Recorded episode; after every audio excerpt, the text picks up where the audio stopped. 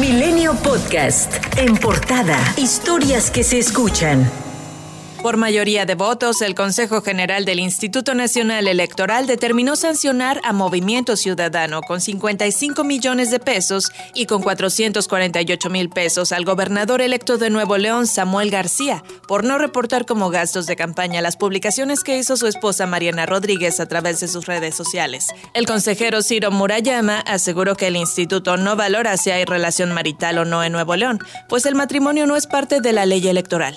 Por su parte, el consejero presidente del INE, Lorenzo Córdoba, reiteró que el tema central es que hubo aportaciones en especie de un ente prohibido a una campaña política. Entiendo que se ha hecho público que estas se están presentando denuncias contra esta institución por violencia de género.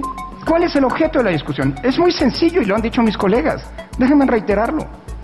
Si se trata o no, uno, de una aportación que debía reportarse en especie, y dos, si se trata o no de una aportación de un ente prohibido por la legislación electoral. Y es que previo a ello, la influencer Mariana Rodríguez presentó una denuncia contra el INE ante la CNDH por violar sus derechos a la libertad de expresión, asociación e igualdad. A mí nadie me dice qué hacer, yo decido por mí misma y nadie le va a poner un precio a mi opinión, porque ellos pusieron los precios. Mientras tanto, García Sepúlveda libró una primera multa del INE por una queja del PRI que lo acusaba de la omisión del reporte de gastos por varios espectaculares y buscaba que se contabilizaran hasta los tenis deportivos fosforescentes de su esposa Mariana Rodríguez. El Consejo General del Instituto Nacional Electoral descartó financiamiento ilícito en la campaña del candidato del PAN PRI y PRD a la gubernatura de San Luis Potosí, Octavio Pedrosa, a quien la Unidad de Inteligencia Financiera acusó de triangulaciones indebidas y presuntos vínculos con el gobernador de Tamaulipas, Francisco Javier García Cabeza de Vaca. El supuesto pago a influencers para hablar bien del Partido Verde Ecologista de México no ha sido comprobado por el Instituto Nacional Electoral, según señaló Jesús Sesma, dirigente del partido en la Ciudad de México. Exhortó a Fernanda Moreno, quien aseguró recibir 10 mil pesos para hablar del partido, a mostrar los recursos y haber sido informado al SAT de ello.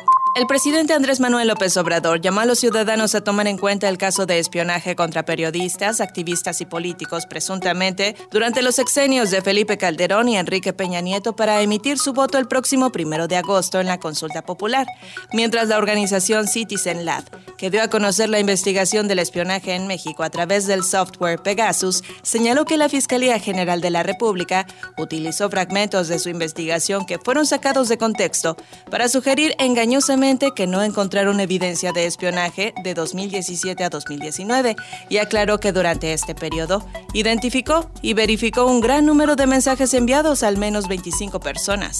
El coordinador de Morena en el Senado, Ricardo Monreal, denunció que su celular fue hackeado, por lo que pidió ignorar cualquier mensaje que se envíe a su nombre. También el alcalde de Miguel Hidalgo, Víctor Romo, informó que su celular fue hackeado.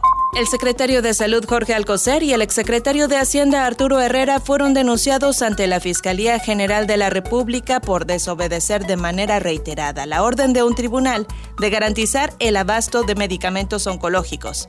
La denuncia ordenada por un tribunal, que también alcanza a la oficial mayor de Hacienda, Talía Lagunas, fue presentada el viernes de la semana pasada y se da luego del amparo presentado por la agrupación mexicana Oncohematología Pediátrica por la falta de fármacos que ha impedido prestar la atención médica debida y urgente que requieren 260 niños en el Hospital de Especialidades Pediátricas en Tuxtla Gutiérrez, Chiapas.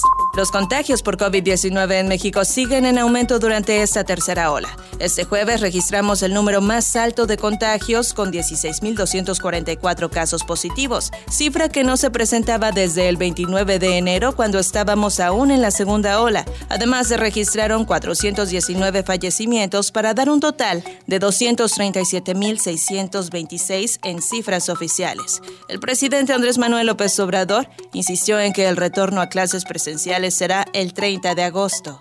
Ante las críticas de algunos sectores por la donación de vacunas y material sanitario a países de América Latina y el Caribe realizada por México, el secretario de Relaciones Exteriores, Marcelo Ebrard, advirtió que el nacionalismo de los antígenos es el camino del suicidio. Explicó que si no se hubiese optado por un modelo de cooperación internacional para enfrentar la pandemia, México no tendría vacunas.